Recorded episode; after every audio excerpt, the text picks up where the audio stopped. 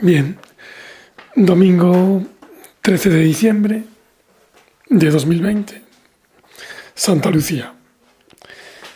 Seguimos con preguntas de oftalmología, ahora estamos ya en la temporada 2, con los repasos del Provision Serie 5, traducido por Esteve Pharma. Soy Iván Basanta, oftalmólogo, trabajo en la provincia de Coruña, en Galicia. Le toca el turno a córnea y son 10 preguntas. Empezamos córnea 1. Mujer de 39 años que acude a la consulta de oftalmología, aquejando dolor, fotofobia muy intensa, lagrimeo y edema palpebral en el ojo derecho desde que se despertó esta misma mañana. Relaciona las características de la sintomatología con la sufrida tras un traumatismo con la uña de su hijo en ese mismo ojo mientras ambos jugaban hace dos meses. O sea, parece una erosión corneal recurrente. Pasados unos días del tratamiento para el episodio agudo, ¿qué agente usado a medio o largo plazo aportará mayor beneficio a este paciente? entonces pone lágrimas artificiales hiposmolares, ciclosporina tópica al 0,05%, cloruro sódico tópico al 5% y diclofenaco tópico. Y entonces eh, la correcta es la C, es el cloruro sódico tópico al 5%. Este es el, el antiedema, ahora es el ODM, bueno, estos nuevos que han aparecido por ahí. El cloruro sódico, el suero, es al 0,9%. Y entonces tiene que ser hiperosmolar, no puede ser hiposmolar. Y para ser hiperosmolar tiene que ser cloruro sódico tópico al 5%, que es el antiedema. Comentario. Las erosiones corneales recurrentes se caracterizan por la aparición repentina de dolor ocular de noche o nada más despertarse el paciente, acompañado de enrojecimiento, fotofobia y lagrimeo. La intensidad y la duración de los episodios es variable. Los episodios menores duran de media hora a unas pocas horas y el epitelio está intacto.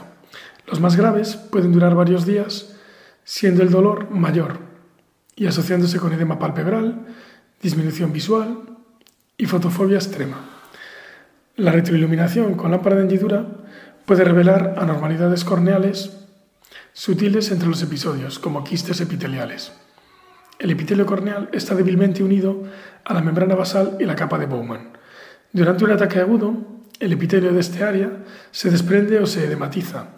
El tratamiento tradicional para la fase aguda consiste en lubrificación frecuente, pomadas de antibióticos y cicloplegia, seguida, del uso de, de lubricantes sin conservantes o una solución salina hipertónica.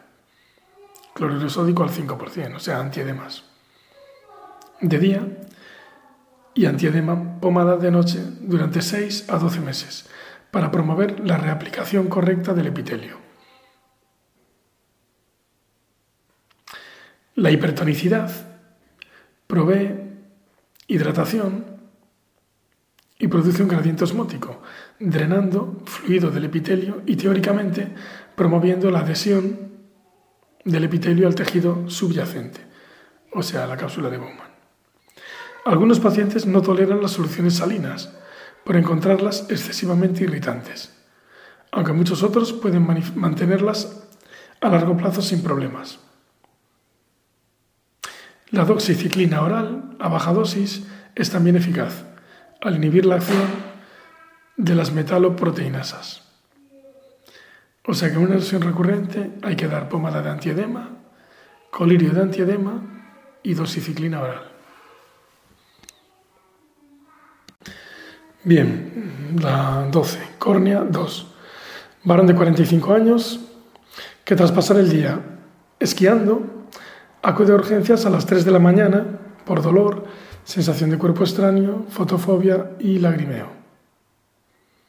O sea, es una lesión por radiación UVA. En la exploración con la lámpara de hendidura, usted aprecia una banda de tinción punteada confluyente con fluoresceína en sendas hendiduras palpebrales.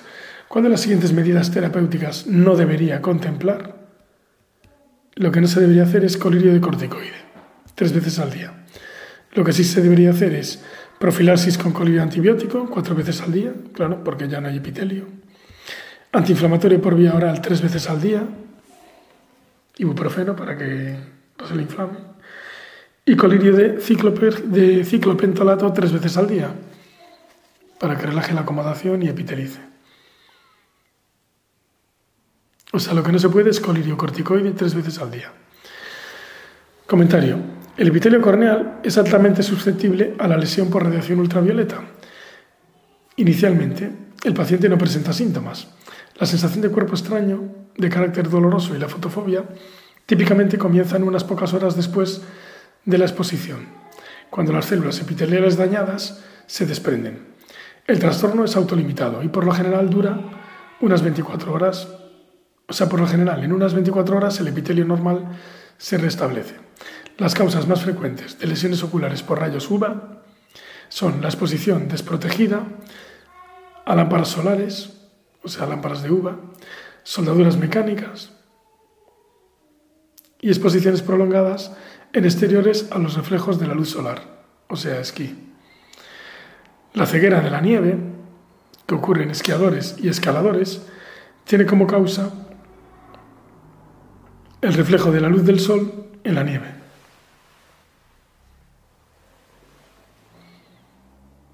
Una adecuada protección con gafas que incorporen filtros para la luz ultravioleta puede prevenir estas lesiones. El tratamiento consiste en oclusión para minimizar las molestias derivadas del parpadeo, antibiótico tópico en pomada y cicloplegia. Si las molestias son intensas, puede ser preciso emplear analgesia oral. Los corticoides tópicos no se recomiendan por suponer un retraso en la reepitelización corneal.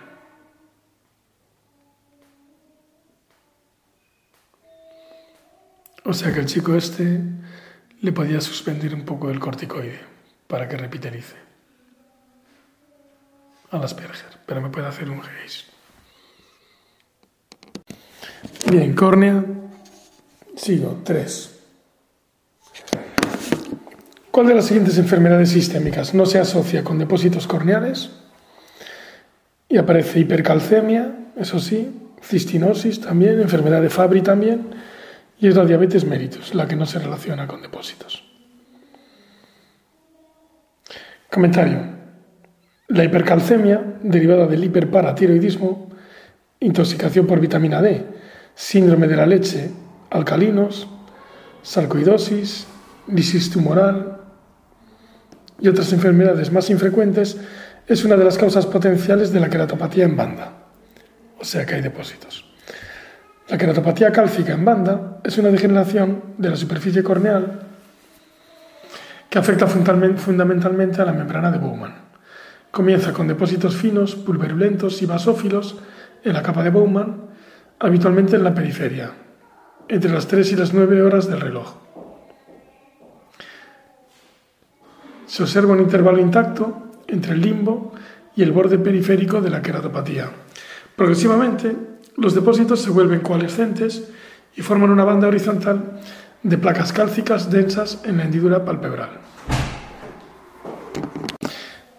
En la diabetes mellitus ocurren ciertos cambios en la superficie ocular, como la hipoestesia derivada de la neuropatía diabética. La retirada del epitelio corneal en ciertos procedimientos corneales induce a menudo periodos prolongados de dificultad en el cierre del defecto.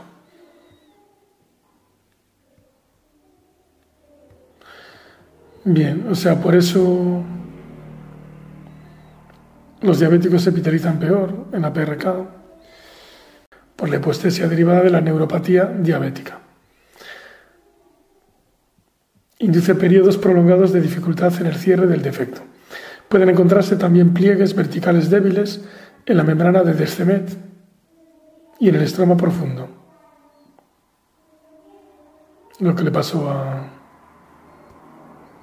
a visitación, que tenía pliegues de la membrana de Descemet y el estroma, que son las líneas de White, White Vitam, B, THAM, aunque no son específicas.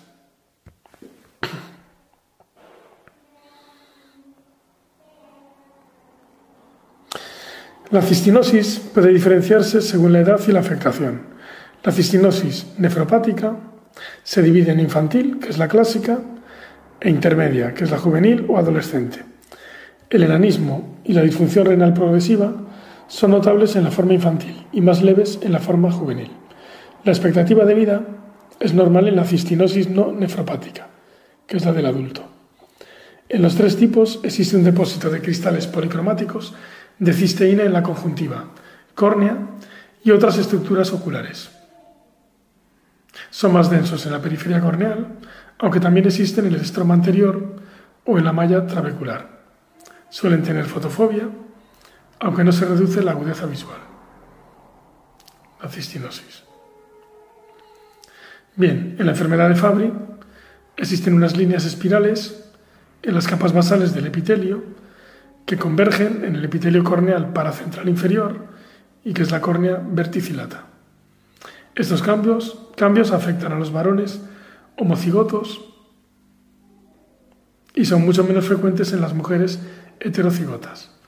Estructuralmente se corresponden con acúmulos de esfingolípidos, cuyo metabolismo se encuentra alterado. Pero bueno, yo creo que lo más, lo más Importante esta pregunta es en que en la diabetes mellitus ocurren ciertos cambios en la superficie ocular como la hipoestesia derivada de la neuropatía diabética. La retirada del epitelio en ciertos procedimientos, como la PRK, induce a menudo periodos prolongados de dificultad en el cierre del defecto. Pueden encontrarse también pliegues verticales débiles en la membrana de Descemet y el estroma profundo, que son las líneas de White-Vita, aunque no son específicos. Bien, córnea 4. De entre las siguientes patologías propuestas, ¿cuál no sería indicación de un colgajo conjuntival de Gundersen? Y es la queratitis por pseudomona, con lisis estromal, no sería indicación. Sería indicación la herida corneal cerrada inestable, defecto epitelial persistente resistente a tratamiento médico, y el ojo tísico previamente a un implante de una cascarilla cosmética. Pero no la queratitis por pseudomona, y no se hace un colgajo de Gundersen. Comentario. El colgajo, el colgajo conjuntival sirve para cubrir una superficie corneal inestable o dolorosa con una cobertura de conjuntiva, que es duradera. La cirugía del colgajo conjuntival se efectúa menos en la actualidad que antes, por la extensión progresiva de las indicaciones de la queratoplastia penetrante. Los agentes antimicrobianos más, antimicrobianos más efectivos y la disponibilidad de las lentes de contacto terapéuticas y el mejor manejo de las enfermedades inflamatorias de base inmune que afectan a la córnea. O sea, por eso se hace menos ahora. No obstante, este procedimiento sigue siendo un método efectivo para tratar patologías corneales de base inflamatoria y estructural cuando la restauración de la visión no es un objetivo inmediato. No debe emplearse para queratitis microbiana activa o perforaciones corneales porque los organismos infecciosos residuales podrían proliferar bajo el colgajo y la úlcera no se esteriliza antes. O sea, claro, si pones eso cuando tiene algo infeccioso, microbiano o fúngico, va a proliferar ahí la bacteria o el hongo. Cualquier perforación corneal debe ser sellada primero o seguirá filtrando también bajo el colgajo. No se espera del procedimiento un apoyo tectónico para una córnea muy delgada. Las principales indicaciones del mismo son úlceras crónicas, estériles, epiteliales y estromales, queratitis estromal por herpes, quemaduras químicas y térmicas, queratoconjuntivitis seca, úlceras postinfecciosas, queratopatía neurotrófica, también heridas corneales cerradas pero inestables, en la queratopatía bullosa dolorosa, en pacientes no candidatos a queratoplastia, y en el ojo tísico. En preparación a una prótesis externa o cascarilla. Vale, en todo eso sí, pero no en la queratitis por pseudomona-colisis estromal. Bien, quinta, o sea, la 15, córnea 5. ¿Cuál de las siguientes propuestas no supone una indicación quirúrgica para la extirpación de un terigion? Y es detalles esclerales no visibles a través del cuerpo del terigion. O sea, que no se vea la esclera, no pasa nada, no, no es una indicación quirúrgica. Lo que sí sería indicación quirúrgica para extirpación del terigion sería molestias e hiperemia escasamente controlables con terapia tópica, un estrabismo restrictivo o invasión del eje óptico por la cabeza del terigio, pero no que no se vea la esclera. Comentario. Un terigio es un crecimiento de conjuntiva y tejido fibrovascular con forma de ala sobre la superficie de la córnea. Como la pinguécula, la patogénesis del, del se relaciona fuertemente con la exposición a la luz ultravioleta, aunque otros factores que causan inflamación crónica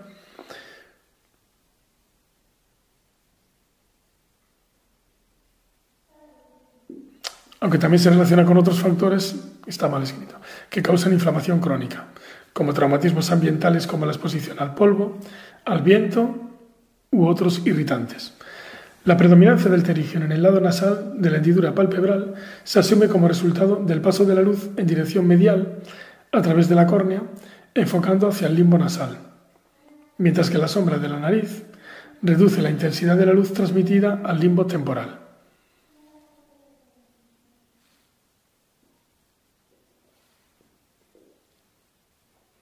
Bueno, la prevalencia del terigio se incrementa con la proximidad al ecuador y es más común en hombres que en mujeres, en personas de 20 a 30 años y en trabajadores en exteriores. La histopatología del terigio es similar a la de la pinguécula. Solo involucra al tejido fibrovascular subepitelial. El terigio casi siempre es precedido por una pinguécula, aunque por qué algunos pacientes desarrollan terigio y otros solo pinguéculas se desconoce. El astigmatismo regular e irregular, así como la cicatrización corneal, ocurre en proporción al tamaño del terigio. Una línea de hierro pigmentada, llamada línea de Stoker, con CK, puede verse en el borde anterior y central del terigio sobre la córnea. Debe distinguirse el terigio del pseudoterigio, que puede ocurrir tras traumatismos oculares, o sea, el que va a tapar la úlcera, o secundariamente a enfermedades inflamatorias corneales. El tratamiento con lágrimas artificiales puede aliviar la irritación asociada, pero como en las pinguéculas, el uso continuo de corticoides tópicos está contraindicado. Se indica la extirpación si el terigio se aproxima al eje visual, muestra un rápido crecimiento, causa irritación crónica resistente al tratamiento médico o provoca astigmatismo significativo o es cosméticamente, inaceptable. Es cuando estaría indicado la extirpación. Córnea 6. ¿Qué examen clínico le parece más adecuado para documentar objetivamente la progresión de un queratocono? Examen para el queratocono, topografía corneal. No es ni agudeza visual con el doctotipo ETDRS, ni autorefractor, ni biomicroscopía con la hendidura. Es topografía corneal. Comentario. La videoqueratografía computerizada, o sea, la,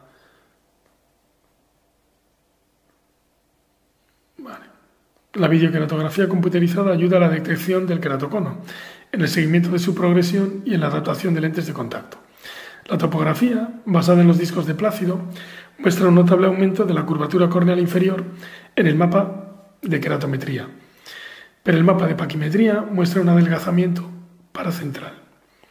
La paquimetría ultrasónica puede ser más precisa, aunque mide el grosor corneal en el punto en el que se aplique la sonda. Los algoritmos para el diagnóstico de las formas frustras o subclínicas, o sea, con dos R's, frustras, o subclínicas, se perfecciona continuamente para identificar a los pacientes con sospecha de queratocono y monitorizar la indicación de cirugía refractiva en la evolución clínica, o sea, para no operarlos. Los sistemas de escaneado luminoso y otros sistemas basados en la sobreelevación corneal también contribuyen a mejorar la medición de las desviaciones sobre una esfera ideal superponible a la córnea. La topografía corneal es de gran ayuda para identificar las formas frustras del queratocono, así como en detectar ectasias corneales por cirugía refractiva por ablación. La tomografía corneal puede proporcionar información útil adicional en estos pacientes, como sutiles cambios en la curvatura corneal posterior que precedan al aumento de curvatura corneal típica del queratocono. Los sistemas basados en imágenes obtenidos por una cámara de Scheimpflug,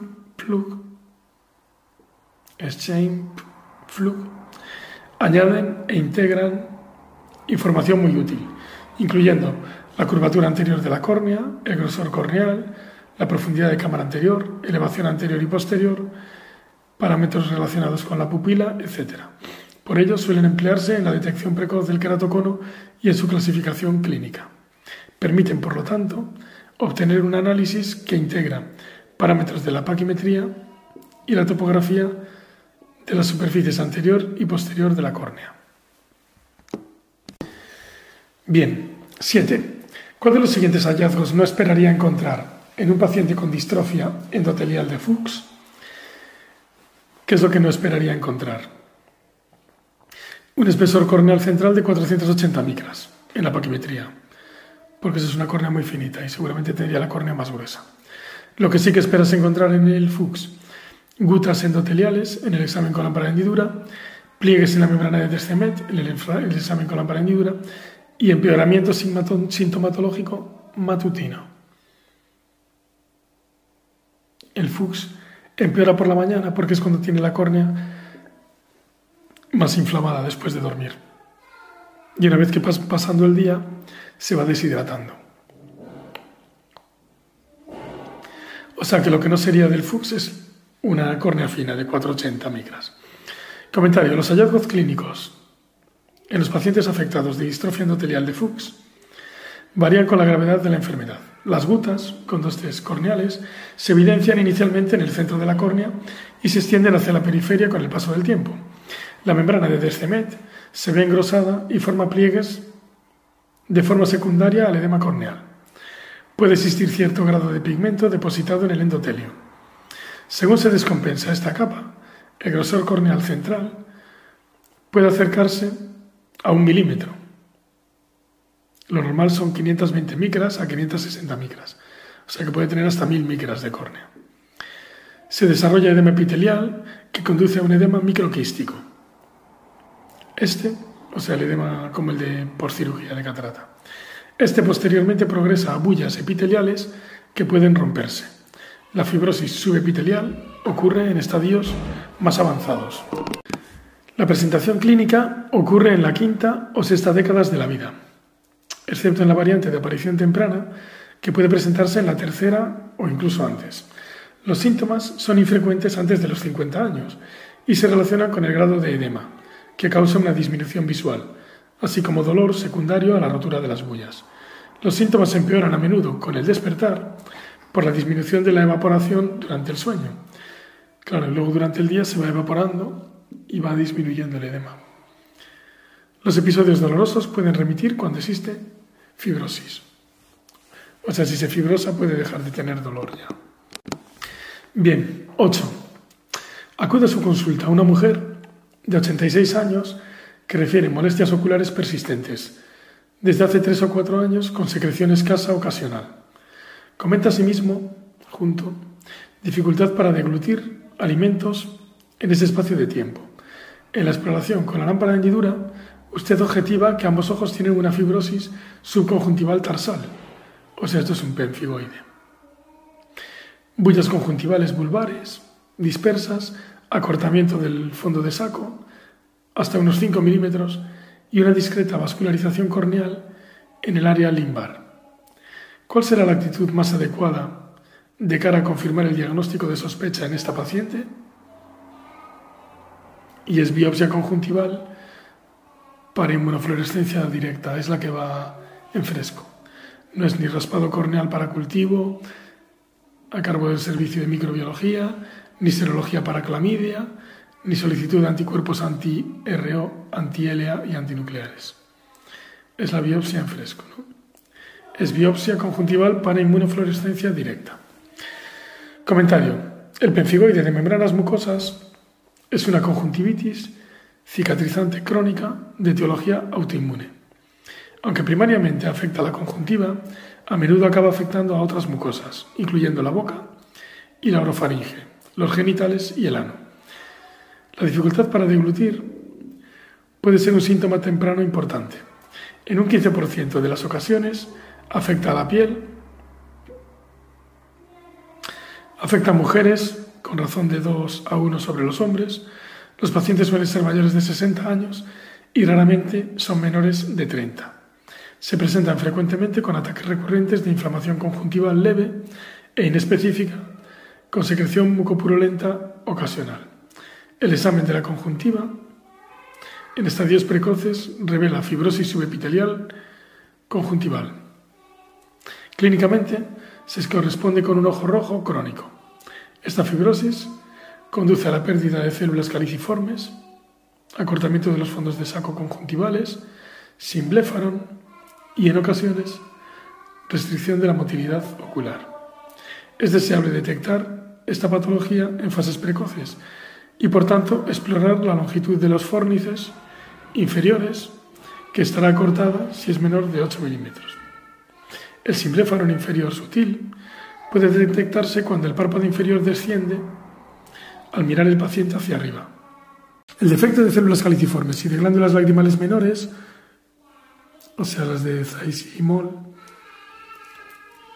y Mebomio, conduce a una deficiencia lagrimal acuosa y mucosa, que a su vez implica una queratinización de la conjuntiva. Puede desarrollarse entropio y triquiasis cicatriciales, que acaban causando abrasiones y vascularización corneal, ulceraciones y queratinización de la córnea. En caso de no establecer tratamiento, el deterioro es invariablemente progresivo. Las cirugías pueden provocar cicatrización, pero puede ser un pilar en el manejo de las alteraciones palpebrales. El diagnóstico patológico del penfigoide de membranas mucosas se obtiene a partir de una biopsia conjuntival enviada para inmunofluorescencia directa o tinción para inmunoperoxidasa. Los falsos negativos no son infrecuentes. La muestra debe obtenerse de un área activamente afectada o del fornis inferior si la afectación es difusa. Puede biopsiarse la mucosa oral. Las tinciones inmunistoquímicas muestran complemento IgG, IgM o IgA en la membrana basal conjuntival. Los estadios finales pueden ofrecer resultados negativos por la destrucción de la membrana basal. 9. ¿Qué tratamiento coadyuvante de primera línea contemplaría en un paciente al que acaba de resecar con márgenes de 4 milímetros una lesión córneo-conjuntival, cuya biopsia ha sido informada como carcinoma escamoso de superficie ocular, tras aplicar, tras aplicar en el mismo acto quirúrgico crioterapia en los bordes de resección y realizar una esclerectomía lamelar superficial del lecho tumoral. O sea, ya lo has hecho de todo ¿Y qué tratamiento coadyuvante pondrías? Interferón alfa tópico. No es ni quimioterapia basada en cisplatino y etopósido, ni 5-fluorouracilo tópico, ni mitomicina C tópica, es interferón alfa tópico. Comentario. La quimioterapia tópica puede usarse en el manejo de los tumores de la superficie ocular. Como tratamiento primario antes o en el lugar de la extirpación o en lugar de la extirpación quirúrgica. O más comúnmente, o sea que se puede usar antes o en lugar de extirparlo, o en el lugar de la extirpación. O más comúnmente, como terapia adyuvante tras la exéresis del tumor. Una ventaja de la quimioterapia tópica es que trata la totalidad de la superficie ocular. Para lesiones escamosas, claro, se distribuye por toda la superficie.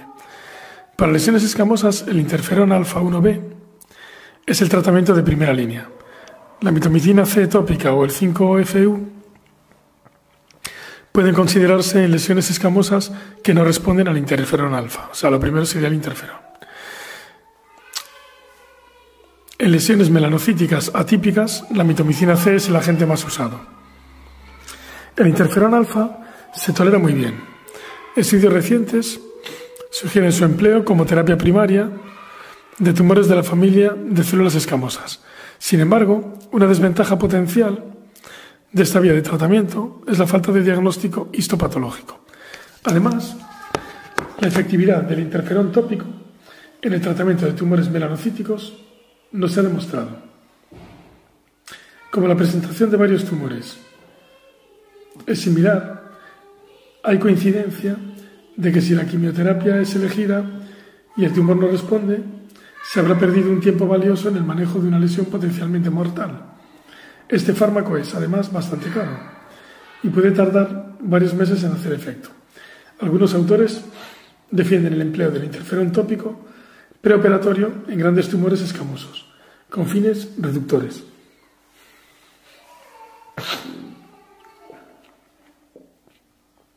El régimen óptimo de quimioterapia tópica no se ha determinado aún en estudios controlados, pero típicamente el interferón se administra cuatro veces al día hasta que haya respuesta clínica, en unos dos o cuatro meses. La mitomicina C tópica, por su toxicidad potencial, se administra en periodos de una a dos semanas con descansos de dos a cuatro semanas entre los tratamientos. La aplicación de corticoides puede ayudar con la toxicidad en la superficie ocular. La colocación de tapones lagrimales reduce la absorción sistémica y ayuda a prevenir la estenosis puntal. La mitomicina C es efectiva en el tratamiento tanto del carcinoma escamoso como de las lesiones melanocíticas atípicas de la conjuntiva. La mitomicina C es relativamente económica y hace efecto más rápido que el interferón. El 5-fluoruracilo puede considerarse si los otros fármacos no están disponibles o son inefectivos o mal tolerados. Pero bueno, lo primero es el interferón entonces. Bien, última, 10. Córnea 10, o sea, la 20 de, del 28, 3 Provision 1. ¿Cuál de los siguientes agentes terapéuticos ha demostrado, tanto in vitro como a nivel clínico, eficacia contra las formas quísticas y los trofozoitos de la cantamueva, y es la clorexidina.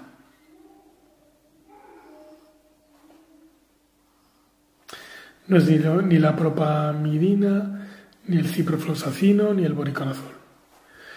Comentario. El diagnóstico precoz de la keratitis por acantamueva es el factor pronóstico más importante. Los casos identificados rápidamente tienen un excelente pronóstico. Los casos identificados rápidamente tienen un excelente pronóstico visual y generalmente responden bien al desbridamiento epitelial, seguido por una terapia antiamebiana prolongada, al menos 3-4 meses. La presencia de inflamación estromal profunda, infiltrado anular o manifestaciones extracorneales empeora el pronóstico por cicatrización estromal y alarga el tratamiento, hasta un año o incluso más. Varios antimicrobianos se recomiendan como tratamiento médico de la queratitis por acantamueva, basándonos en su actividad amebicida, in vitro y en la efectividad clínica.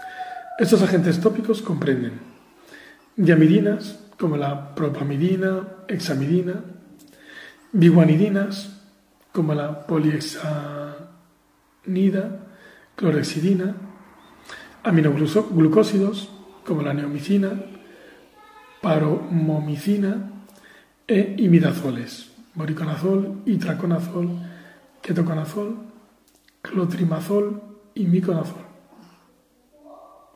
De todos estos, solo las biguanidinas han demostrado eficacia in vitro y eficacia clínica contra los quistes y los trofozoitos de acantamueva. siendo los demás fármacos activos contra los trofozoitos. Por tanto, el pilar del tratamiento es una biguanidina. Con una diamida, con una diamidina adyuvante de manera inicial. Una comparación entre biguanidas no detectó diferencias entre la clorexidina al 0,02% y la poliexanida PHMB al 0,02%. El tratamiento sistémico con boriconazol solo es efectivo en algunos casos resistentes. El empleo de corticoides no ha demostrado mejorías ni empeoramientos en los resultados clínicos. Gran parte de la morbilidad de acantamueva se debe a la respuesta inflamatoria desencadenada por el sistema inmune del paciente. Por ello, algunos autores recomiendan el empleo juicioso de inmunosupresores o corticoides tópicos e incluso sistémicos una vez transcurridos dos semanas de tratamiento antimicrobiano. Fin 28